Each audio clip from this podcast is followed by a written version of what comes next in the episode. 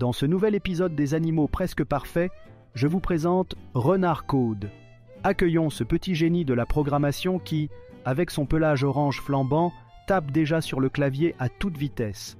Tout le monde croyait que c'était un humain derrière cet écran, seulement voilà, c'était notre ami à quatre pattes. Drôle d'anecdote que celle de Renard Code. Il a réussi à pirater le système de sécurité ultra sophistiqué d'un parc d'attractions. Et devinez quoi Il n'a pas volé un sou.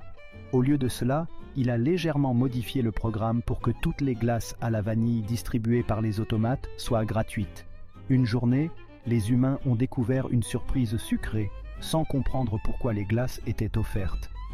Une petite gourmandise de notre rusé renard Code.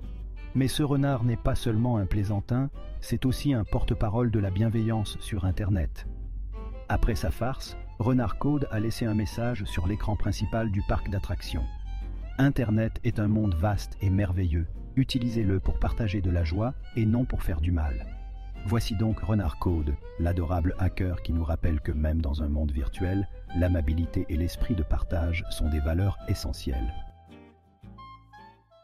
Abonne-toi et reçois les nouveaux animaux.